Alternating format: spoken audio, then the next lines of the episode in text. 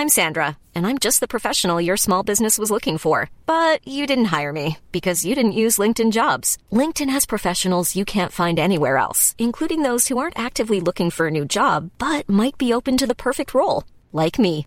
In a given month, over 70% of LinkedIn users don't visit other leading job sites. So if you're not looking on LinkedIn, you'll miss out on great candidates like Sandra. Start hiring professionals like a professional. Post your free job on linkedin.com/people today. Bienvenue ici dans On the Verge, un podcast qui parle de sexe masculin sans tabou ni jugement. Nous allons passer un petit moment ensemble avec vous, mon invité et moi. Moi c'est Al, j'ai 34 ans. Il me semblait intéressant d'entendre les hommes parler de leur intimité, de leurs tabous et fantasmes, de leur rapport au corps, à l'autre, le désir et la sexualité du couple aussi. Chacun de mes invités livrera sa vision et son rapport à sa sexualité, confiera son intimité, sans tabou, sans jugement. On the Verge commence maintenant. J'ai le droit de dire ton âge? Euh, oui, avec plaisir. Donc euh, F, parce qu'on ne dira pas ton prénom, tu as 37 ans. Et on va parler, toi et moi, euh, de ta sexualité. Tu vas me raconter un peu, juste avant que tu découvres la sexualité, on va parler de ça. Ensuite, on va parler de maintenant, comment ça se passe, ce que tu vis, comment tu le vis, et, et comment la sexualité existe chez toi et quelle place elle prend. Et puis on parlera de demain. Ok? Ok, très bien. c'est toujours un peu intimidant de, de parler, de commencer comme ça, mais après, normalement, euh, ça, ça va aller. Ok, je te fais confiance. Quand t'es un petit garçon, c'est quoi le premier souvenir qui arrive quand tu le penses? premier, c'est euh, c'est chez là où, habite, là où j'habitais avec mes parents. en- Il y avait euh, une sorte de, de- de grande allée avec euh, qui séparait deux maisons avec des tuyas. Et moi, j'allais euh, derrière les tuyas jouer avec ma voisine. Je sais pas quel âge j'avais à l'année près, mais peut-être euh, 6 ans, 7 ans, tu vois, un truc comme ça. Bref, on se retrouvait derrière les tuyas, donc à l'abri des regards des parents, à la frères et sœurs et tout ça. Et euh, de fil en aiguille, euh, ça a fini vraiment par le cliché du, euh, docteur, du touche-pipi d'enfant. quoi. C'est-à-dire qu'elle me montrait son, sexe d'enfant, je lui montrais mon sexe d'enfant. On touchait, j'ai pas le souvenir vraiment, il n'y avait pas d'acte de pénétration ni quoi que ce soit. C'était du, du- de la palpation, c'était euh, découverte du corps. euh, euh, de son corps, mais tout en, mais j'ai le souvenir, par contre, quand même, d'être émoustillé par ce truc. Alors, de la façon qu'on peut être, par laquelle on peut être émoustillé à 4 ou 5 ou 6 ans. Donc ça reste gentillé, mais quand même, mon premier moment de, de- de sexualité, ça, ça remonte là, à peu près. à jouer au docteur avec la petite voisine. voilà, ouais. C'est hyper mignon. Ça a commencé là. Et après, il n'y a, pas eu grand-chose pendant euh, jusqu'à la jusqu'à la puberté, quoi. C'est-à-dire, euh, il y a eu cette parenthèse-là qui a duré, euh, je sais pas moi. Après, euh, les souvenirs qui, qui, qui suivent, c'est la puberté, quoi. Qu'est-ce qui se passe à la puberté? Et à la puberté, bah, Ton corps change. Les poils, les poils poussent, le sexe aussi, les hormones t'envahissent, et puis, puis là, c'est la première euh, masturbation en fait. Euh, et ça, je me rappelle bien aussi. C'était l'époque, pas de stream porno, il y avait rien, mais il y avait les papas qui enregistraient euh, le journal du Hard et qui enregistraient les pornos de Canal Plus du samedi soir, du premier samedi du mois. Et j'avais attendu que mes parents se, partent faire des courses ou je ne sais quoi faire pour être tout seul, tout seul dans la maison trouver la, VHS qui correspondait à ce que j'imaginais. Qui était bien caché. et qui était bien cachée. Et, euh, et voilà je suis dans le canapé et je me rappelle très bien qu'au moment de moment fatidique d'éjaculer j'étais j'étais je sentais une sorte de petite légère brûlure dans ma verge et je pensais que j'allais faire pipi. Et, et vraiment j'ai eu peur qu'il y ait un liquide euh, de, voilà de pipi qui sorte. Et puis euh, puis j'ai vu que c'était c'était pas ça c'était autre chose pour la première fois c'était pas très très agréable parce que tu sais pas à quoi t'attendre, euh, tu connais pas cette sensation, euh, et puis tu déflores sûrement ce canal aussi, donc c'est pas. Ça, ça- je me rappelle que ça m'a- m'avait un peu brûlé, un peu surpris. Et, euh, et voilà, et ça, ça devait être 11 ans, 12 ans, un truc comme ça. Qu'est-ce qui t'a motivé d'aller voir un porno? Et comment tu savais que cette- ces images-là allaient déclencher ça chez toi? Il y avait une curiosité? Euh, alors comment ça s'est fait? J'avais dû griller euh, des images à l'insu de mon père, j'en sais rien, en me levant euh, la nuit, à un moment où j'aurais pas dû être là, et euh, je n'ai jamais rien vu faire devant. Mais toujours est-il que j'avais dû comprendre. Plus j'avais découvert aussi euh, avant qu'il y avait des, vieux échos des savanes, euh, des vieux Playboy, des vieux lui aussi qui traînaient dans les, cartons de mon père, mais des trucs des années 70-80. Et donc voilà, j'avais compris qu'effectivement, qu'à les hommes, parce qu'à cette époque-là, je voyais ça à travers, qu'à travers le spectre de, de mon père, je sexualisais pas ma mère. Euh, je voyais que les hommes pouvaient s'émoustiller devant des images de femmes nues, de, que ça faisait partie du folklore apparemment pour, pour s'émoustiller. Donc, euh, et de fil en aiguille, j'ai dû comprendre qu'il enregistrait à, à l'insu de, de- des autres euh, ce genre de film et que ça devait être ça qu'il fallait utiliser pour, pour se masturber, quoi, j'imagine. hein. Ok. C'est assez lointain quand T'as même. reproduit en fait. Ouais, je pense que c'est la reproduction. Ouais, comment... Après, c'est peut-être aussi des, des- des discussions, des résidus de discussion que tu as avec les copains. Je me rappelle d'être parti en, classe de neige en CM2 et les premières fois où j'avais entendu parler de sperme, des trucs comme ça, tu vois, dans le dortoir, quoi, des gamins qui parlaient de, sperme. Je disais, ah bon, mais c'est quoi?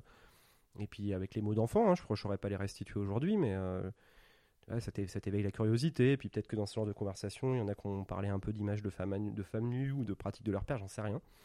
Mais en fait, ça, ça se construit comme ça par petites bribes euh, jusqu'au moment où tu comprends que tu peux avoir accès à ces images euh, de caractère pornographique.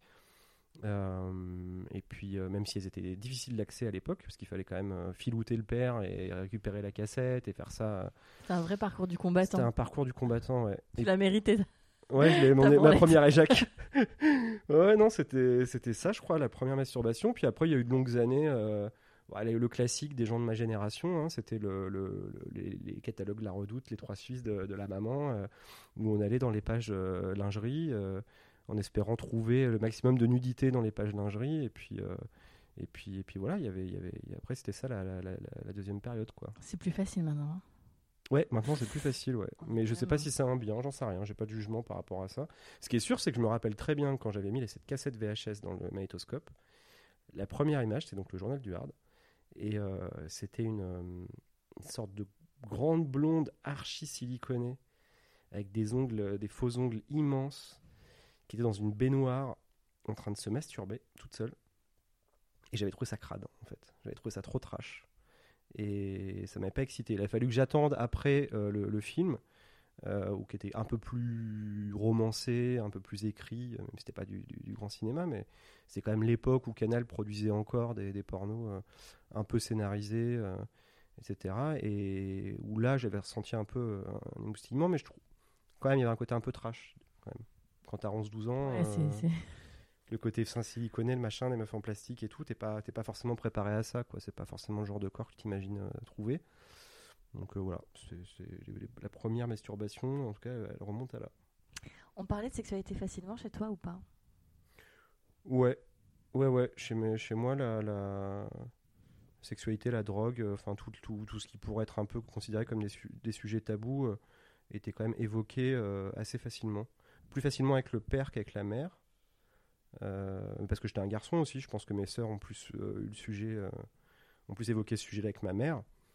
Euh, mais euh, c'était c'était assez simple, euh, avec des mots qui correspondaient à, ma tranche d'âge, mais en tout cas, Enfin, ceci dit, je dis ça, mais j'ai j'ai pas été voir mes parents en disant Hey, cet après-midi, quand vous êtes revenu de votre balade, je me suis masturbé en volant une cassette VHS à papa. hein. C'était quand même un interdit, mais par pudeur, pas par. et, mais en tout cas, le sujet en lui-même de la sexualité n'était pas, était pas un sujet tabou. Ok, donc tu avais des questions, tu pouvais les poser, tu avais des réponses. Ouais, si ce n'est que je les posais pas, je crois. Enfin, en tout cas, pas, pas à la puberté, quoi. Parce que c'est quand même un âge où tu es hyper mal à l'aise avec ta sexualité, où, où tu sais pas trop où- ce que tu veux, où tu as l'impression quand même que c'est un interdit, que tu es trop jeune pour le faire, que personne comprendrait, que tu es excité tout le temps. À partir de 11-12 ans, quand les hormones te, te prennent, c'est fini, après, tu lâches plus, quoi. Il y a un pic comme ça, hormonal, entre, je sais pas, 11 et, et 16-17, c'est une horreur, quoi. Tu as, envie de te branler. Quand t'es un mec, euh, la moindre image, même light, quoi. Je voyais des, copines de ma mère qui venaient boire le café, euh, qui étaient genre, juste en tailleur de l'époque, ou j'en sais rien, tu vois, mais des trucs, pas du tout des tenues, ostentatoires, euh, sexy, hein, c'est des mères de famille, de province, euh, pas, pas forcément très belles, mais ça suffisait largement à m'émoustiller comme un malade, quoi. Le cours de sport avec, euh, avec les, les- copines, euh, même en, en short, quoi, même pas moulant, etc. Tu voyais la, la- la moindre. euh, T'essayais de gratter un petit peu des images, machin, c'était c'était ultra érotique, quoi. Donc t'es excité un peu pour un, un tout et un rien, et t'as l'impression que c'est un peu sale, d'être autant excité tout le temps. C'est impossible à cet âge-là de le dire à, à ses parents, donc les questions tu les poses pas, quoi. Et t'en parles avec tes copains? Euh, non. Mais même aujourd'hui, je parle pas trop de. bon, aujourd'hui, ce sera le- le- la suite du, du chapitre, mais euh, Même aujourd'hui, je, je j'en parle pas trop de, de- de sexualité avec mes copains. Ok. Ça reste intime, euh, pas tabou. Je peux parler techniquement de sexualité, mais euh, par contre, raconter ma sexualité avec euh, tel ou tel partenaire, dire moi comment je le vis, etc. une fois que j'ai dit c'est super bien ou, ou c'est moyen ou c'était naze, j'ai pas plus envie que ça de rentrer dans le, dans le détail. Quoi. Ok. T'es adolescent et donc t'as envie de te branler tout le temps, Comme tous les adolescents, Comme je crois. comme Et adolescentes sûrement euh, aussi. beaucoup d'adolescents euh, et d'adolescentes, certes. Comment ça se passe avec les filles? Bah, l'adolescence, c'est long. euh, si on prend le tout début. Bah, mes premières amourettes, c'est les amourettes classiques, désexualisées, à base de lettres d'amour platoniques, etc. Et, et après, les premiers flirts, les premiers moments où tu découvres un peu le corps de l'autre. Avant la première, le premier acte en lui-même, il y a eu des bisous, il y a eu des, des petites caresses et tout, mais vraiment de moments, tu vois, euh, où la fille se, se- se dénude un petit peu et où tu as le temps de découvrir des choses, mais sans forcément aller jusqu'au bout. Il n'y a pas eu beaucoup de ça, je crois. J'ai pas j'ai pas beaucoup le souvenir de de flirt sexu- euh, sex- sexué quoi. Euh, c'était en fait je suis passé directement du flirt d'enfant au, au- à la première fois. Il n'y a pas eu vraiment d'entre deux je crois. Et alors cette première fois? Bah T'avais quel âge? j'avais 15 ans c'était l'été entre mes 15 et mes 16 ans je crois. Donc c'était l'entrée l'entrée en seconde. Euh, j'avais une euh, une amoureuse que je convoitais depuis longtemps euh, au collège. Et j'étais persuadé qu'elle voudrait qu'elle qu'elle voulait pas de moi. Elle sortait avec un, mec super beau et tout. Ça ça collait pas. Et puis finalement au moment où j'avais complètement lâché l'affaire euh, elle est c'est hyper romantique parce que c'est elle qui est revenue vers moi qui est venue me chercher dans un bar qui m'a dit il faut que je te parle.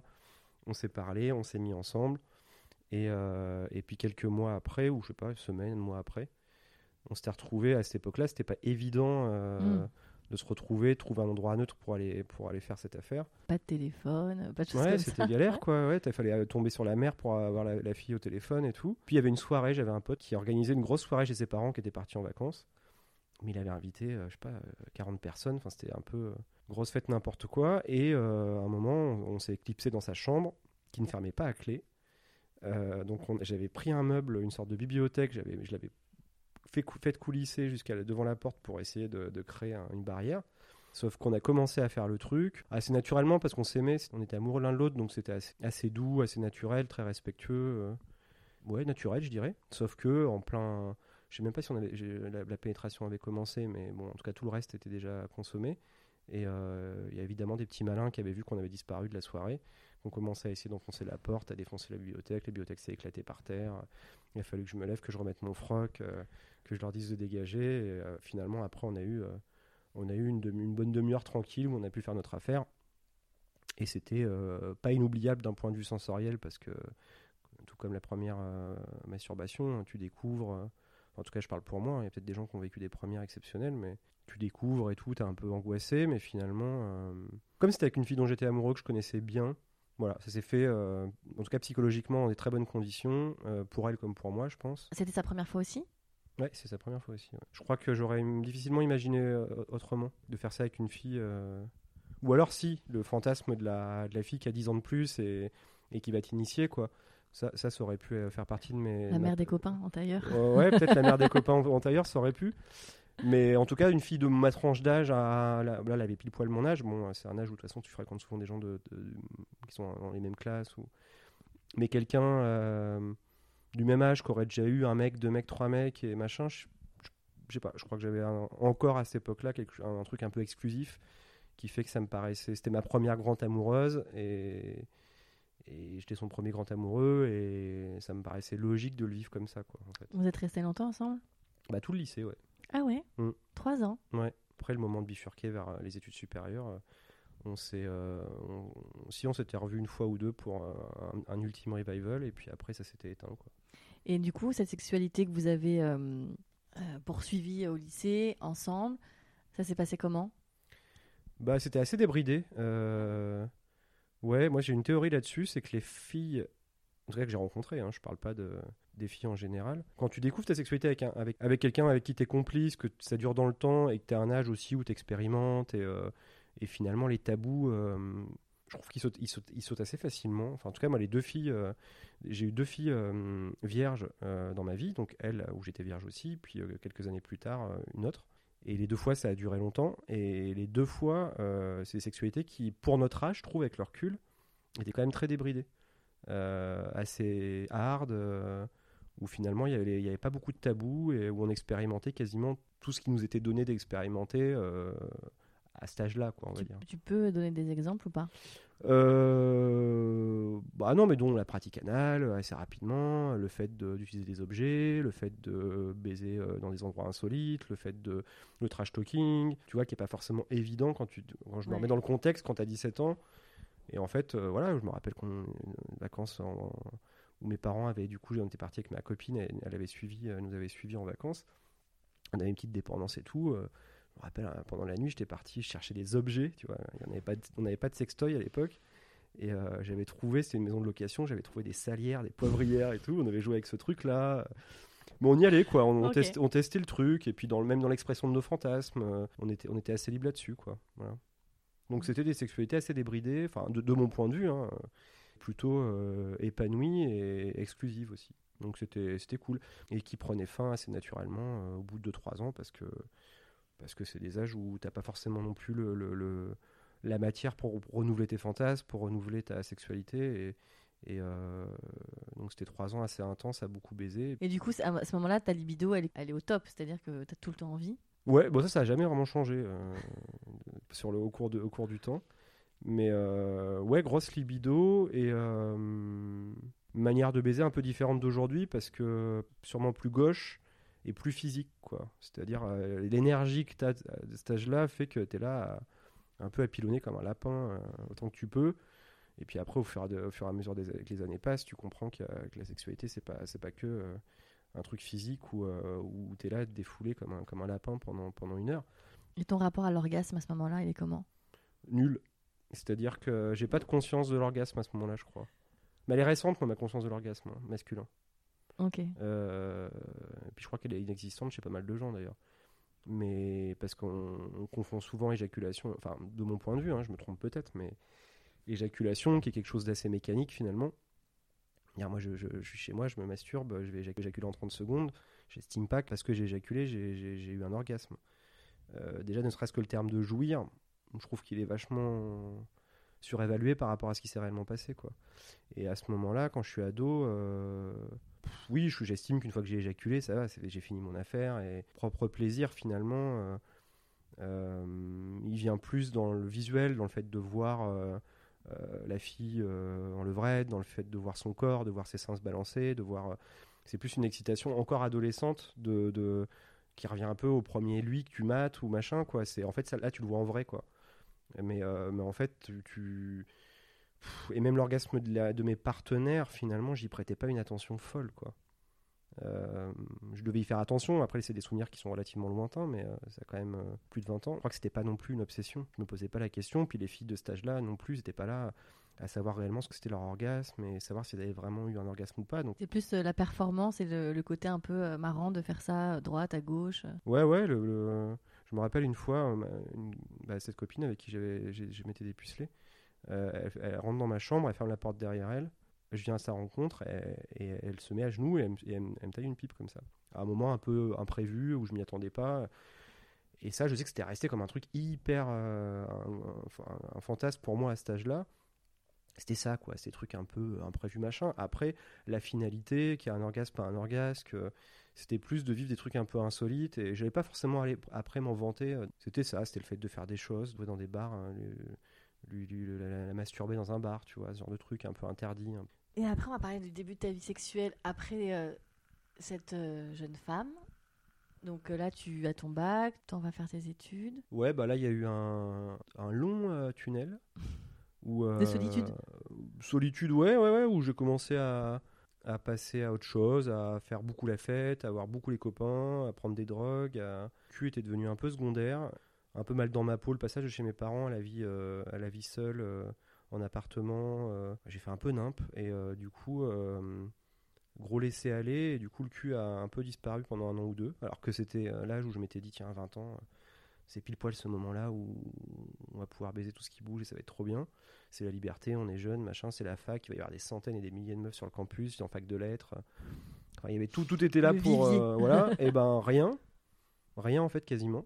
Et euh, jusqu'à jusqu'à euh, la rencontre d'une. Bah, je parlais d'une une deuxième fille dans, dans ma vie qui était, qui était vierge quand, euh, de cette jeune fille, qui avait 3 ans de moins que moi, et, euh, et rebelote pour une histoire de, assez longue, de 2-3 ans. Et c'était sensiblement, en fait, honnêtement, il n'y avait pas un énorme gap par rapport à la sexualité que j'avais eue euh, au lycée, quoi. Elle a en plus le même type de morphologie que la première, euh, c'est-à-dire poitrine très opulente, même genre de corps. Donc en fait, j'ai reproduit plus ou moins, enfin on a reproduit ensemble plus ou moins la sexualité que j'avais eue avec mon ex d'avant. Il n'y a pas eu une énorme, un énorme gap. Le gap, il s'est fait, je suis arrivé à Paris et À quel âge? À 22 ans, 21, 22 ans. Il y a eu un petit moment d'adaptation, et puis il y a eu l'apparition des, des, sites de des premiers sites de rencontres qui étaient gratuits, qui étaient faciles d'accès. euh, et ça a déclenché euh, là une deuxième phase dans ma sexualité, c'est-à-dire euh, une phase un peu plus consumériste, même si j'aime pas ce terme. Oui, quand tu es sur un, un site de rencontre et que tu décrètes dès le départ ne pas chercher l'amour, a priori c'est plutôt une démarche consumériste, qui a duré assez longtemps quand même là. Combien de temps t'es resté sur les Oh, sites comme ça bah, Pas tant sur les sites, en fait, c'est- euh, d'avoir essayé euh, peut-être sur deux rencontres euh, un site.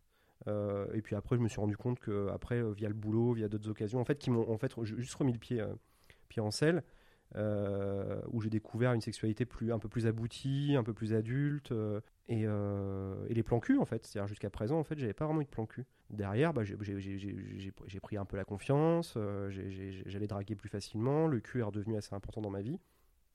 Et puis après, ça passait plus par des sites de rencontres, ça passait par, des collègues de travail, ça passait par des rencontres, des impromptus dans des bars, dans des trucs, mais où là, je suis rentré un peu dans une phase oh bah, du parisien moyen aujourd'hui, je dirais, euh, qui, euh, qui est célibataire et qui vagabonde euh, régulièrement comme ça, et ça a duré. bah, ça a duré quasiment 10 piges, quoi. La phase de séduction se faisait essentiellement sur le lieu de travail. Et effectivement, derrière, on allait soit de façon tout à fait classique, chez l'un ou chez l'autre, pour consommer cette séduction. Et ça se faisait assez simplement, même si effectivement, parfois, le message du fait que ce soit un plan cul n'était pas passé suffisamment clairement. Et il y a eu quelques dérapages de, de, de filles qui se sont un peu amourachées, qui, qui, qui ont donné lieu à des, à des scènes, à des, à des petites crises. Bon, voilà, mais bon. Ça s'est jamais fait dans l'autre sens? Ou toi, t'avais Non. envie? Non. Non, mais c'est pas par prétention, parce que euh, se prendre des vents ou être conduit, euh, ça a dû m'arriver. Mais en tout cas, dans euh, le côté, euh, je me fais un film sur la, la- le- le- ce qui pourrait se passer avec une fille, et, et, euh, et en fait, euh, je me rends compte euh, que, que je me suis trompé. euh, je me, je me, je me- je me l'accorde pas, en fait, cette incertitude-là. C'est-à-dire que quand j'y vais, ne serait-ce que quand je vais embrasser une fille la première fois, il y a un nombre de signaux qui sont tellement ouverts que c'est évident qu'il faut y aller, quoi. C'est quoi les signaux? Bah, c'est des, regards, c'est, des paroles, c'est, euh, une façon de, de, de, de, de- de venir te voir dès qu'elle a 5 minutes, c'est une façon de. Un, un truc où à un moment il y a un faisceau, euh, il y, a, y un, il y a un faisceau d'indices qui fait, qui, font, qui fait que euh, tu dis ok, la, la, porte est grande ouverte, allons-y. Mais tant qu'elle n'est pas complètement ouverte à, à 100%, j'y- je, je, je- j'ose pas y aller. Ouais, Tu fais pas comme Jean, Jean-Claude Duss sur un malentendu. euh, Non, ça non, ça, ça, je fais pas parce que un peu orgueilleux et puis puis j'ai pas envie d'importuner en plus. euh. Donc euh, tu te dis euh, ouais c'est quand même. J'imagine que pour une fille, moi j'ai des copines qui me racontent parfois euh, des mecs qui se sont fait des films tout seuls et qui, qui, commencent à s'approcher pour leur passer la main dans les cheveux ou leur rouler une pelle et en fait ce moment-là pour une femme, je me dis si j'étais si une femme ça me ça me gênerait vraiment en fait ce moment.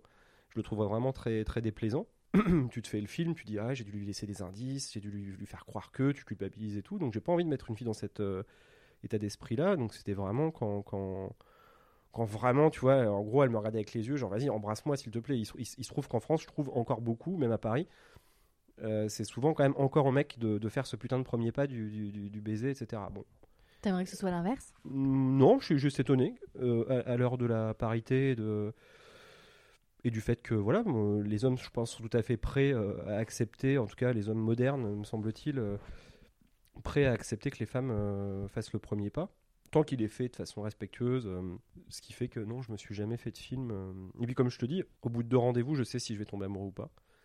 Donc euh, dès le deuxième rendez-vous, ou même dès la première baise, en fait. en en sortant, je sais si je vais tomber amoureux ou pas. Quoi.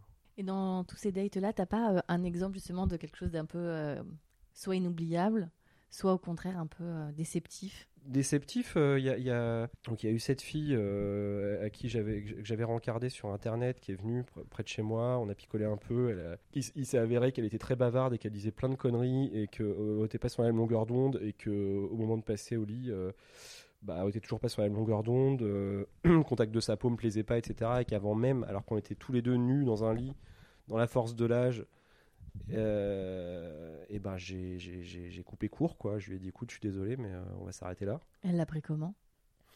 Bah, Je l'ai trouvé assez, euh, j'allais dire gentleman. Je l'ai trouvé assez forte quand même parce que c'est quand même une situation. Moi, on me l'aurait faite, je l'aurais potentiellement mal pris. Mais déjà là, c'était, j'avais pas le choix. C'est en fait de toute façon, je j'arrivais pas à être excité.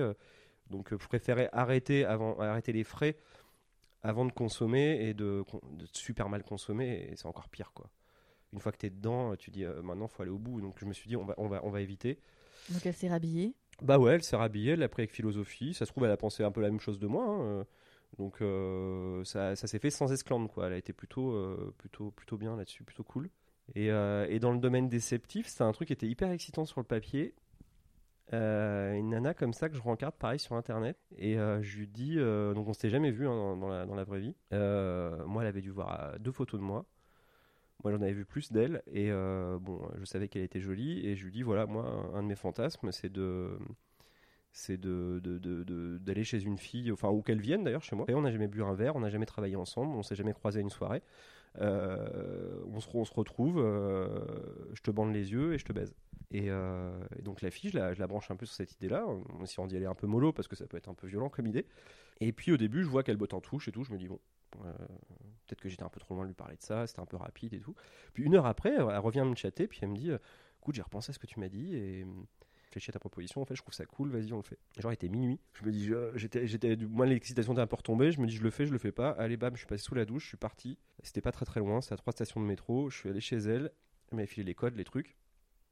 Je suis monté, elle avait fait ça super bien, elle avait laissé la porte entrouverte, elle était dans sa chambre, elle avait laissé un bandana sur le poignet de la porte de sa chambre. T'es dos au mur, en petite culotte et en débardeur blanc. Et euh, je suis arrivé. Bon, je l'ai rassuré très vite euh, avec ma voix en lui disant voilà, je suis, c'est moi, je suis pas un psychopathe, je te veux pas de mal. Euh, merci, enfin, tu vois, merci de m'accueillir et tout. Et puis, une fois que la, confiance était, partie, je lui ai bandé les yeux et, et on a commencé à, bah, donc à se déshabiller, à, à, faire notre truc, quoi, et à baiser. Et puis dans le feu de l'action, après, le bandana n'arrêtait pas de se casser la gueule et tout. Donc euh, elle, m'a demandé si elle pouvait le retirer. Je lui ai dit bah oui, tu peux le retirer, ça, va. Et puis euh, il se trouve qu'elle était jolie, qu'elle m'a trouvé jolie et qu'on euh, a continué à baiser, que c'était cool. Mais en fait, ce qui était, ce qui était marrant, c'est que le fantasme en lui-même, ça pour le coup, c'est vraiment un fantasme que j'ai vécu.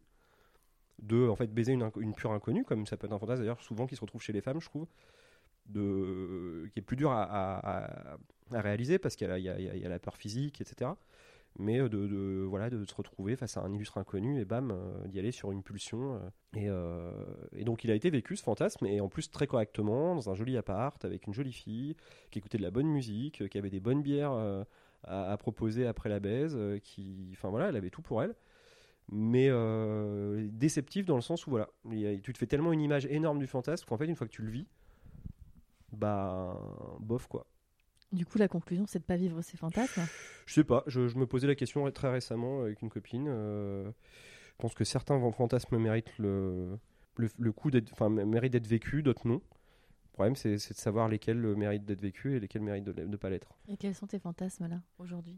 Là, aujourd'hui, euh, j'ai des fantasmes de, de, de, de, presque quadra, c'est-à-dire euh, être amoureux d'une femme avec qui la baise est hyper chouette en espérant que ça reste le, chouette le plus longtemps possible euh, et de fonder un foyer de machin mais tu vois y a, le fantasme c'est con mais le réel fantasme il est là quoi. Ce qui fait que ça annihile un peu euh, les fantasmes que tu peux avoir à 25 ans où tu te projettes pas dans ce genre de vie et où là tu peux te dire allez vas-y euh, les plans A3 les plans A4 les, les, orgies les trucs. Mais en fait tous ces trucs là je les, je les mets dans un coin et potentiellement je les ressortirai après. Justement peut-être quand, peut quand avec cette, cette amoureuse avec qui j'aurais fondé un foyer on se fera peut-être un peu chier dans le cul et où il faudra peut-être euh, justement sortir du tiroir ces vieux fantasmes et les, miens et les vivre parce qu'au final on n'aura plus grand chose à perdre, on aura fait ce qu'on avait à faire et si il y a toujours le truc d'une baise à trois quoi, euh, c'est peut-être le c'est un grand classique hein. si, si, ce n'est que je préférais une baise à trois avec de, moi, un autre mec et une fille, plutôt que moi et deux filles. Généralement, les hommes euh, hétéros préfèrent euh, avec une nana et, et une autre nana. Ouais, mais moi, les, les- les- fantasmes lesbiens, je m'en fous. C'est par exemple deux filles bi qui se touchent, qui se, qui se lèchent, qui, qui font leur truc ensemble. Visuellement, c'est pas un truc qui m'attire particulièrement. Ça me dégoûte pas du tout, mais euh, c'est pas un, tag que j'utilise sur des sites de porno. Parce qu'en fait, dans la transgression, je trouve ça plus transgressif une fille avec euh, une bite dans la bouche et une bite dans la chatte que qu'un mec en fait qui est là à, à baiser successivement deux meufs en sachant de toute façon déjà baiser bien une meuf, c'est très difficile. Donc en baiser très bien deux, bah c'est quasiment mission impossible. Je trouve ça plus transgressif et plus excitant en fait de me dire euh, si c'est vraiment bien fait et que ça se passe comme dans mon fantasme, le résultat c'est que la, la meuf va surjouir et, et- et garder des super jolis souvenirs et voilà. Alors que finalement, moi je jouerais pas plus parce que je, a priori j'aurais euh, un voire deux orgasmes et une seule femme peut largement me les procurer ces, ces deux orgasmes. Et sur ce plan à 3, tu te verrais euh, faire des choses avec le garçon ou pas Non. du tout? Non, mais sans, sans, m'en- sans que le moindre contact de peau euh, soit problématique. hein. Mais par contre, euh, je me verrais pas euh, le caresser, je me verrais pas l'embrasser, je me verrais pas euh, jouer avec son sexe. Après, encore une fois, je l'ai pas vécu, ça se trouve en le vivant. Si le mec est super séduisant, a un corps qui me parle et, qui, et qui, et qui s'y prend bien, peut-être qu'il pourrait m'amener vers, vers des choses insoupçonnées. hein. Je, je suis pas fermé à 100%. Euh, maintenant, il se trouve qu'à 37 ans, chaque fois que j'ai vu des corps de mecs nus, aussi beaux soient-ils, euh, aussi sexy soient-ils, euh, j'ai- pas été émoustillé. Donc, je vois difficilement comment d'un coup j'aurais envie de sucer une bite. Quoi. C'est quoi un bon coup pour toi? Un bon coup, c'est euh, c'est de la passion. C'est-à-dire euh, un partenaire, on va dire, voilà, homme ou femme, passionné, à ce moment T, passionné par le cul, mais ça, ça c'est souvent un caractère passionné. C'est quelqu'un qui accepte de lâcher prise, euh, et plus le lâcher prise est profond, et plus, a priori, la baisse va être euh, chouette, euh, et l'orgasme puissant, et ça, puisque c'est quand même la finalité. Et puis quelqu'un qui s'occupe pas que de soi, enfin qui est pas, qui est pas, ça vaut pour les mecs, mais ça vaut aussi pour les filles finalement. Quelqu'un qui est pas trop auto-centré quoi. Si la nana pense trop à elle et s'occupe pas trop de toi et se pose pas la question de, je sais pas, euh, tiens à un moment il, il bande un peu plus mou, qu'est-ce qu'il faut que je fasse, etc. T'as des filles avant même que ça arrive qui vont avoir le, bah, qui pensent tellement à leur partenaire qui vont anticiper le truc, qui vont, qui vont être là au bon moment, qui vont te faire le, la- te caresser au bon moment, un truc qui que tu n'avais pas imaginé qu'elle caresserait là à ce moment-là et qui relance le truc. C'est de l'altruisme, quoi. Voilà, le, le- fait de penser à l'érection de l'autre et de penser au, plaisir de l'autre, quoi, à son confort. Euh, je crois que c'est ça, euh, un bon coup, quoi. Quelqu'un qui aime le cul, qui est passionné euh, et qui pense pas qu'à sa gueule. Et puis il y a un truc aussi chez les femmes, c'est désacraliser l'orgasme aussi. Ça c'est important parce qu'une femme qui est obsédée par son orgasme et un mec qui est obsédé par lui donner un orgasme, si ça devient un poids, ça casse tout quoi. Et de se dire, euh, en fait, on s'en fout, euh, ça se trouve, on va arrêter de baiser au bout de 5 minutes parce qu'on va être fatigué, mais les 5 minutes elles vont être intenses. Ça se trouve, on va baiser une heure, mais il n'y aura pas d'orgasme au bout et ce sera, hyper chouette comme ça. Et puis si ça se trouve, euh, il y aura 5 orgasmes d'affilée, on les aura pas vus venir et forcément ce sera un super souvenir mais ne pas, ne sacraliser cet orgasme ni masculin ni féminin. Se dire, voilà, c'est le bonus, quoi. C'est une bonne surprise, ou si elle n'est pas là, c'est pas grave, en fait. Parce que, parce que ça, j'ai déjà été confronté un peu à ce truc-là. euh, cette pression de l'orgasme qui vient, qui monte, qui monte, puis qui redescend, puis qui monte, qui monte et qui redescend. Et puis la fille qui stresse parce qu'elle se dit merde, je vais pas y arriver, il va, il va être déçu. Et puis toi, tu sens que ça monte et ça redescend, tu te demandes ce qu'il faut faire pour pas que ça redescende au dernier moment. Et puis tu Ouais, prends- ça devient un enjeu, Ouais, quoi. ça devient un enjeu. Et alors que voilà, pour revenir au lâcher prise, il faut que quand je dis lâcher prise totalement, c'est se branler de, ce que, de, de l'orgasme, c'est se branler de tout ça, c'est juste penser à donner du plaisir à l'autre, quoi, du mieux que tu peux. C'est marrant parce que à la fois tu as une vision euh, très euh, honnête de la sexualité et en même temps tu l'intellectualises beaucoup. Euh, Quand je dis honnête, c'est qu'en fait tu laisses beaucoup parler les corps dans ce que tu racontes Ouais. et en même temps tu l'intellectualises beaucoup. Bah, a posteriori, ouais. Euh, pendant, j'évite, parce que si, si, si tu réfléchis pendant que tu baises euh, à autre chose qu'au plaisir de ta partenaire et, et à ton propre plaisir, euh, t'as vite fait de sortir un peu du jeu et, et c'est jamais très bon. Mais après coup, je, oui, je réfléchis parce que hum, c'est aussi, l'expérience, quoi. Euh, au bout d'un moment, t'as eu un certain nombre de partenaires. euh, tu t'as vu qu'elles fonctionnaient pas toutes de la même façon, mais qu'il y avait quand même des, des, des, des- des trajectoires qui se recoupaient par moment et qu'il y avait une sorte de, de, des choses à retenir pour pas faire les erreurs ou des choses à, améliorer pour, pour fluidifier les choses. Et, et ça, j'y réfléchis pour, pour être un meilleur amant. Et puis moi-même pour prendre plus de plaisir dans, dans mes relations sexuelles. quoi. T'as eu beaucoup de conquêtes Bah beaucoup, je, je, sais pas trop ce que ça veut dire. Euh, euh, j'ai jamais vraiment compté, mais ça c'est entre euh, dans une tranche un peu en dessous de 100 quoi. je sais pas, 80, un truc comme ça. Dans ces eaux-là, c'est beaucoup. Je juge pas. Je sais pas. Non, mais moi j'ai l'impression que oui, par rapport à la moyenne, les chiffres qu'on va donner statistiquement, je sais pas d'où ils sortent en plus parce que les gens, s'il y a bien un sujet sur, les, sur lequel les gens doivent mentir sur des sondages et tout, c'est bien le cul. Euh, donc quand on parle d'âge moyen de la sexualité chez les hommes, chez les femmes, de euh, nombre de rapports avant le mariage, avant les enfants et machin, j'y crois, je, crois pas en ces chiffres. Donc ça peut paraître beaucoup. Et en même temps, euh, je connais aussi des, bah, des filles déjà qui sont à peu près à ce chiffre-là et assez nombreuses et, et, des mecs qui sont qui, éclatent ce chiffre-là en deux ans quoi. Donc mmh. moi c'est j'ai quand même été longtemps célibataire donc c'est quand même entre 17 et 37, c'est-à-dire en 20 ans tu comptes 80 sur 20, ça fait 4 par an, c'est rien en fait. Quand tu es célibataire, après si tu es resté 10 ans en couple et que tu as été fidèle, forcément tu niques ta moyenne. mais moi en l'occurrence, je j'ai jamais resté 10 ans en couple, donc euh, forcément 4 par an. Euh. Mais je, crois, je, trouve, je trouve pas que ce soit beaucoup, moi, je, euh, honnêtement, si. si... Et pourtant, j'ai pas, j'ai pas, je suis pas, je suis pas Brad Pitt. je, je, malgré tout, si j'avais vraiment été dans la consommation pure, en étant un jeune célibataire actif à Paris dans les années 2000-2010, avec la multiplication des sites de rencontres, la, multiplication des... Moi j'ai eu un boulot où j'ai beaucoup changé de boîte, où je rencontrais beaucoup de filles différentes tout le temps. Si vraiment j'avais été très gourmand, euh, le chiffre il serait triplé quoi. Donc je trouve que j'ai été plutôt euh, gentil en fait. Et puis même moi-même j'en suis revenu à un moment de, euh, du cul pour le cul, donc ça fait aussi 3-4 ans là que je consomme beaucoup moins. Puis j'ai eu des amoureuses entre temps quand même ça. Donc je sais pas si c'est beaucoup. Je trouve que c'est beaucoup, toi. Euh, moi, j'ai pas d'avis. Hein, non, mais c'est, je suis neutre. Non, mais c'est beaucoup et pas beaucoup. Tu, tu mets 80 filles dans une pièce, c'est beaucoup. Euh, là, comme ça, on les invite toutes à une soirée, c'est beaucoup. Ouais, ah, ça serait cool. Ce serait sympa. Enfin, peut-être pas pour tout le monde. Et en même temps, euh, en même temps, comme tu dis, ça fait 4 par an sur 20 ans.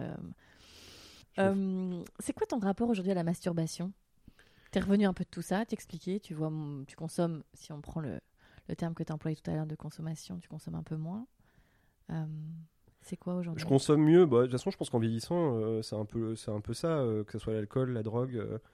quand as, quand les légumes.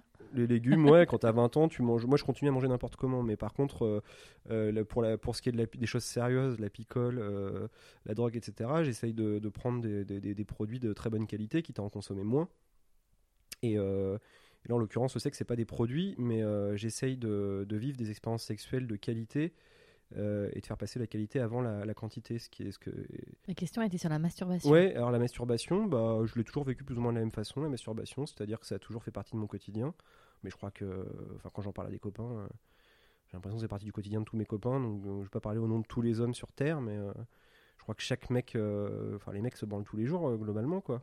Après, moi, c'est plusieurs fois par jour, donc peut-être que je suis un peu au-dessus de la moyenne.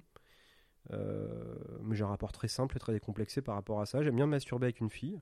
J'adore euh, le faire à deux, en fait. Je trouve ça hyper euh, sexy. Donc chacun se masturbe?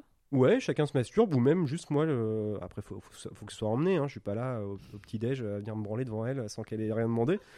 mais à un moment donné, voilà, tu viens de baiser, machin, t'as as une érection qui revient tu te dis en même temps, euh, c'est peut-être pas le moment de remettre tout de suite le couvert. Donc, je, tu vois, naturellement, se toucher un peu. Et, si tu vois que c'est le bon moment et que ça peut exciter la fille, bah, elle te regarde, elle t'aide un petit peu. Euh, elle vient poser sa bouche euh, au-dessus de ton sexe pour. voilà. Ça, j'aime bien. Je trouve ça super sexy. le faire à deux, je trouve ça génial aussi. J'adore regarder une fille se masturber. Et. et puis, moi, quand je suis seul, ouais, bah, je me masturbe à peu près deux, les jours où je vais travailler beaucoup, ça va être deux fois, quoi, matin et soir. Et les jours où je glande, ça peut être quatre fois, cinq fois dans la journée, quoi. Quand t'as le temps, euh, pourquoi se priver, quoi? C'est gratuit. Ouais, c'est gratuit. Euh, il se trouve que je suis encore dans une, dans un, heureusement, euh, j'en profite de plus en plus dans une tranche d'âge où les érections, elles montent assez facilement et elles redescendent pas trop. Donc autant en profiter. j'ai 37 ans, dans, dans, 10 ans, je sais pas si je pourrais me, faire toujours pareil, quoi. Et tu te masturbes comment? C'est t'as as des, as des images dans ta tête et ça te suffit? Ou t'as besoin d'un support visuel? Ou Les deux, mais de moins en moins. De moins en moins de support visuel. En fait, je crois que l'abondance de porno et d'images sexuelles partout, en fait, que ce soit les publicités, que ce soit les sites de streaming, que ce soit enfin partout quoi en fait. tu tu t'allumes un réseau social, tu es abonné à des, à des trucs, à des magazines, à des trucs. Enfin quasiment un article sur deux, ça va parler de porno, ça va parler de sexualité machin. Et je crois que cette surabondance de cul marketé en fait. Tout comme les streams, le stream porno, tu vois, au début c'était assez route, il y avait ouais, l'arrivée du porno amateur et tout, il y avait un côté un peu excitant. Sauf que maintenant c'est du porno amateur produit pour jouer pour refaire du porno amateur, mais produit avec, euh, avec des, des, des, des, gens qui se mettent en scène, etc. Et, moi, en fait, toute cette mode-là euh, a fini par me lasser. Et donc, euh, de plus en plus, je me remémore. bah, si je suis amoureux d'une fille au moment T où on se parle, ce qui est plus ou moins le cas en ce moment, bah, je vais me remémorer le, le, dernier rapport sexuel que j'ai eu avec elle. Un moment un peu qui m'a excité dans ce rapport-là, où je vais m'imaginer ce que j'aimerais lui faire la prochaine fois que je la vois. et ça va plus être des images que je me crée, ouais. C'est ton rapport au porno, du coup, là tu l'as, tu l'as brièvement expliqué, mais tu as consommé beaucoup de porno? Pareil, je sais pas si on peut dire beaucoup. Euh, bah déjà, moi je suis partie de la génération qui a eu Internet euh, chez lui euh, à 22 ans, je crois. Donc déjà entre 0 et on va dire 25 pour, pour être large, j'ai quasiment pas consommé de porno, ce qui est rare pour les gens qui ont 25 ans aujourd'hui. Et puis j'en ai consommé, oui, oui, j'en ai consommé pas mal, et je continue à en consommer. Mais en fait, je me rends compte que maintenant, quand j'arrive sur un site de porno, euh, de stream de porno gratuit, j'ai même plus, euh, tu vois, j'arrive, j'ai même plus de mots-clés à taper, quoi. Je vais te demander, c'est quoi tes tags bah, Je suis blasé, je suis blasé. Euh, J'aime pas ce qui est produit, en fait, c'est-à-dire les films euh, X à l'ancienne, tout ce qui est joué par des acteurs avec, avec la, la sempiternelle Pipe, Spoon et Jacques Facial, je peux plus regarder, ça c'est fini. en fait, le seul truc que je vais rechercher, si je crois que je tape orgasme. Ok. je suis un, romantique du porn, quoi. Tu vois, il faut que la fille, euh, que j'ai l'impression, en tout cas, euh, qu'elle, soit qu'elle l'ait vraiment vécu, soit qu'elle est très très bien simulée, mais voilà, qu'elle ait passé un bon moment et que malgré le fait qu'il y ait une caméra, etc. Euh, la fille est jouie. Et ça, c'est, le dernier truc, je crois, qui m'excite, mais en fait, t'en trouves quand même assez rarement. T'as des compilations d'orgasmes sur ce genre de site, mais tu tombes toujours sur les mêmes, donc ça, ça, perd vite de son intérêt. Et euh, en dehors de ça, euh, ouais, non, de moins en moins, ça me désintéresse maintenant le porno.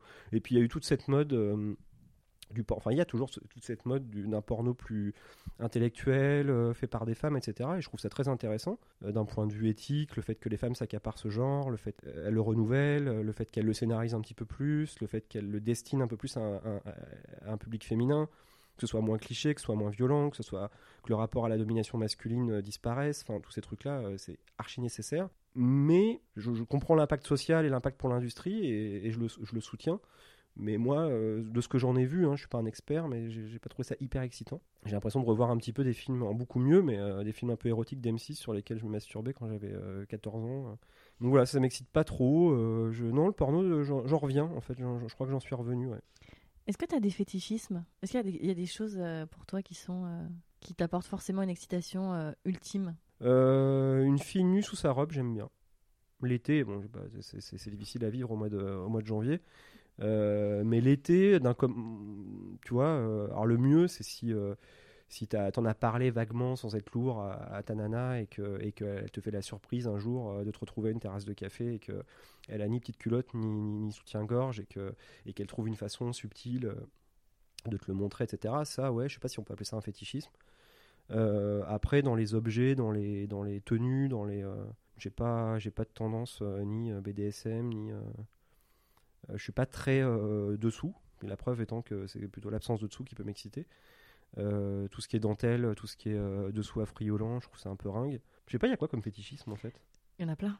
Bah, non, mais je sais pas, moi je pense tout de suite à. T'en as plein, t'as des matières, t'as des, effectivement des accessoires comme des talons, comme euh, des sous-vêtements, des portes-jartelles, t'as le BDSM où tu t'attaches, il y a plein de choses. Non, mais s'attacher, oui, je trouve ça excitant hein, dans l'idée, mais tu vois, c'est pas une obsession quoi. Après, tu restes pendant un an, deux ans, cinq ans, dix ans avec une nana, évidemment, il y a un moment, ce délire de dominant-dominé, de soumission, etc., il peut rentrer s'il est s'il est, euh, il y a une envie mutuelle, euh, évidemment, il y a, ça sera testé. Mais euh, je suis pas là, c'est pas le premier. Je, vais pas réclamer quoi. Tu vas me donner trois choses. Alors ça peut être vraiment tout et n'importe quoi, mais qui ne sont pas sexuelles, mais toi qui t'excites, des stimuli qui t'excitent. Qui sont pas sexuels. Ouais.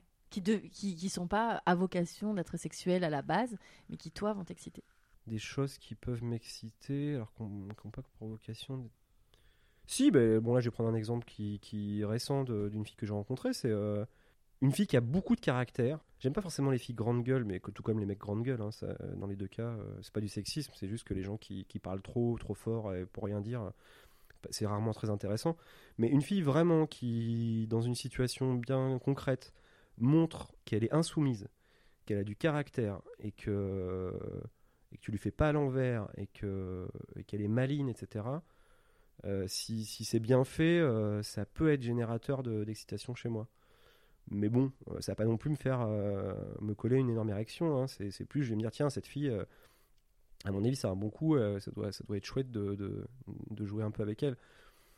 Après, sinon, euh, un truc qui n'aurait pas pour vocation d'être sexy. euh, Mais ça peut être, je, je vais te dire n'importe quoi, mais ça peut être un parfum particulier, ça peut être un geste particulier, ça peut être. Non, les dos nus. Les dos nus. Je sais pas si ça répond à ta question, mhm. Mais euh, je dois avouer que. Ou une nuque. euh, Moi, j'aime bien les cheveux longs. Et euh, une fille qui a, je sais pas, pour une raison X ou Y, qui à un moment va relever ses, cheveux, va se faire un chignon par, pur aspect pratique, etc. Et qui va dévoiler, qui va dévoiler sa nuque. Si elle a une jolie nuque, ça peut être quelque chose. La nuque et le dos dans la foulée. Ah si, il y a un truc. Ah ouais, si. en parlant de, nudité, il y a un truc qui me rend complètement. Euh, euh, j'allais dire hystérique, non, mais qui m'excite vraiment beaucoup, alors qu'à la base, c'est pas non plus euh, un truc euh, à, à tra- attraper érection. C'est les filles qui vont avoir un, un haut, tu sais, sans, sans bretelles, et qui vont dénuder une épaule. Mhm. Avec ou sans soutif, ça je m'en fous. Mais alors l'épaule, tu vois, une épaule qui est masquée par le- la fringue, et l'autre épaule. euh, Mhm.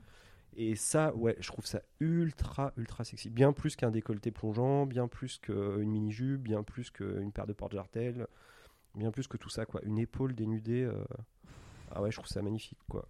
Et si, et une fille, avec, les avec des, mais ça c'est un peu, un peu plus sexuel, mais une fille qui a, qui a des, qui a une petite poitrine et qui va assumer euh, le pouvoir érotique incroyable de sa petite poitrine et, euh, qui va ne pas porter de soutien-gorge. On, on en revient un peu à la nudité sous les, sous les fringues mais euh, et de pouvoir deviner euh, sans que ce soit ostensible et sans que ça se voit vraiment ses seins nus sous son t-shirt etc ou sous son top je trouve ça très sexy aussi. T'as un style de fille particulier? Non. Ah non si on mettait les 80 dans la dans, dans- dans une soirée euh, on se rendrait bien compte que non Euh, j'ai en fait la première fille avec qui je me suis dépucelé elle était plantureuse avec euh, tu vois un 95C la deuxième aussi donc en fait à ce moment-là quand j'étais jeune j'avais vraiment l'impression que mon genre c'était les filles plantureuses avec euh, des poitrines opulentes quoi. Et, euh, et puis après les, circonstances ont fait que j'ai rencontré des filles qui étaient foutues complètement différemment et que je me suis rendu compte que tous les corps euh, avaient leur intérêt et étaient beaux et tant qu'ils étaient assumés tant qu'il se passait quelque chose de, chouette avec la nana. Donc en fait j'ai pas de corps de prédilection. Moi je suis pas très grand. J'étais avec des filles de plus grandes que moi J'étais avec des filles très petites aussi. euh, tu vois, c'est passé la plus petite de, je sais pas, peut-être 1m59 jusqu'à 1m80. Euh, donc j'ai pas de principe de taille, je m'en fous. Et euh, sur la fine, pas fine, euh, je m'en fous. Couleur de peau, je m'en fous. Qu'est-ce qui, Non, non, non, non. L'intelligence, quoi. Mais bon, c'est pas un style. Et puis tout le monde va dire ça. Non, non, j'ai pas de style. J'ai vraiment pas de style. Si, si, il y a un truc il y a un, point commun, en tout cas dans celle que dans les filles où il s'est passé un peu plus que du cul, c'est euh, l'élégance. Voilà, ça c'est mon critère numéro un, je crois. C'est qu'une fille très belle, euh, l'autre jour, qui, je voyais qui? Laurie Tillman, chez Hardisson.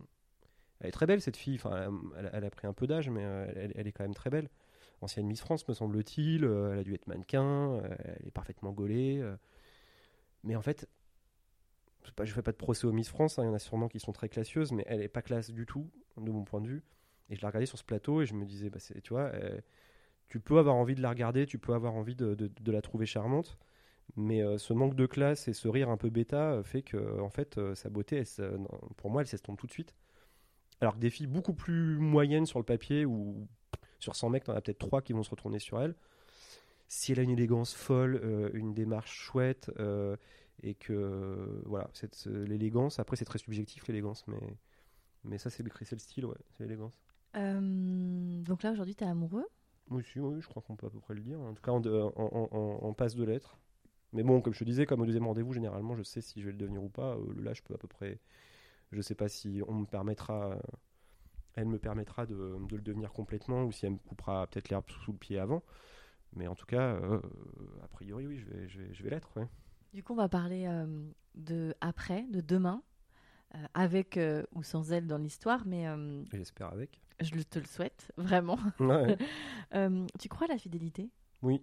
En fait, c'est pas tant que je crois à la fidélité, parce qu'elle me paraît d'une certaine façon quand même illusoire, mais je ne crois pas en l'infidélité. Donc par défaut, je me dis, bon, la fidélité, je suis pas sûr, j'ai un doute. De l'autre côté, l'infidélité, je sais que ça, en tout cas moi, ça marche pas. C'est-à-dire que si je me permets d'être infidèle une fois, bah, en fait, tu la, t'ouvres la, t'ouvres la porte à deux fois et, une- et à trois et à faire nimp, c'est évident. En tout cas pour moi. Donc la fidélité de corps, pour toi, elle est euh, évidente dans un couple qui doit marcher. Bah, tu vois, là, pour la- l'exemple, euh, ce que je vis actuellement, euh, bon, c'est tout frais. On n'a pas posé de jalon par rapport à ça. On s'en s'en est pas parlé. Et je me posais la question pas plus tard que cet après-midi en me disant est-ce que à un moment, je pense pas que d'elle, ça, viendra d'elle. Donc je me dit est-ce que je mets le sujet sur, la, table et je lui dis voilà, toi, comment t'envisages euh, notre couple? Est-ce qu'il faut qu'on soit fidèle? Est-ce que c'est important? Est-ce que c'est pas important? Et en fait, je me suis- j'en suis revenu à, j'en suis venu à me dire non, en fait, on, on parle pas.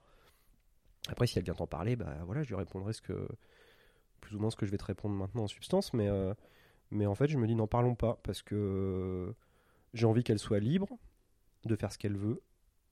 Moi, j'ai envie d'être libre de faire ce que je veux.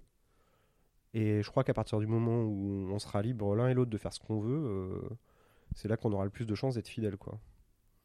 Alors que poser des limites dès le départ en disant, hé meuf, moi je, le seul, le, seul carcan dans lequel je peux m'épanouir amoureusement, c'est dans un carcan de- d'ultra fidélité.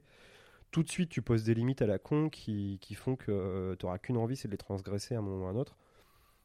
Donc je pense qu'il vaut mieux pas mettre de limites et que c'est la meilleure façon de ne pas, les- de, de pas chercher à les transgresser. Euh, mais oui, j'y crois parce que je sors d'une histoire de, qui a duré quasiment trois ans, j'ai été fidèle et sans non plus euh, que ça soit insoutenable. euh, Elles durent souvent trois ans, hein, tes histoires.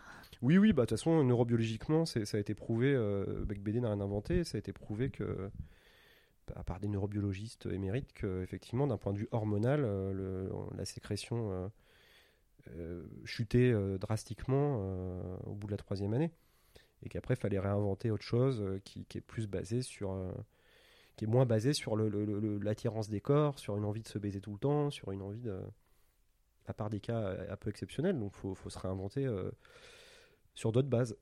Et jusqu'à présent, j'ai pas trouvé les, les- partenaires avec lesquels j'ai réussi, ou j'avais envie tout simplement en fait de me réinventer sur d'autres bases. Est-ce que j'y arriverai cette fois-ci? Je le souhaite. Mais oui, oui, je crois, moi je crois en la fidélité en fait. Je crois. Et je crois que si à un moment euh, l'un ou l'autre euh, euh, se sent plus capable de, le faire, qu'il faut se le dire, il vaut mieux se le dire, puis voir ce qui se passe quoi. C'est-à-dire voilà, moi je, là je commence à être usé sexuellement, j'ai besoin d'autre chose. Qu'est-ce qu'on fait quoi Ça empêchera pas forcément que ta copine aille baiser ailleurs, mais en tout cas, il y aura eu l'alerte. À toi de prendre tes responsabilités, de te dire ok, je vais essayer de trouver des solutions pour lui passer, euh, lui, redonner foi au sexe avec moi, lui redonner foi à la séduction avec moi. Et puis ce sera peut-être un échec, et puis peut-être qu'elle ira baiser ailleurs, et puis euh, là, là, je préfère ne pas le savoir. Euh, mais voilà, moi je pense que oui, on peut passer 20 ans en couple en se rompant euh, une fois ou deux. ça me paraît. Pour moi, c'est de la fidélité déjà. Se tromper une fois. Ça va, ça compte pas. Ouais, non, ça compte pas. Donc l'érosion du désir du couple, tu Bah, penses qu'elle est inévitable? Ouais, bah oui, elle est inévitable, bien sûr. Elle est, elle est inévitable, mais, en- mais enfin, la, rapidité de l'érosion, euh, elle est maîtrisable quand même.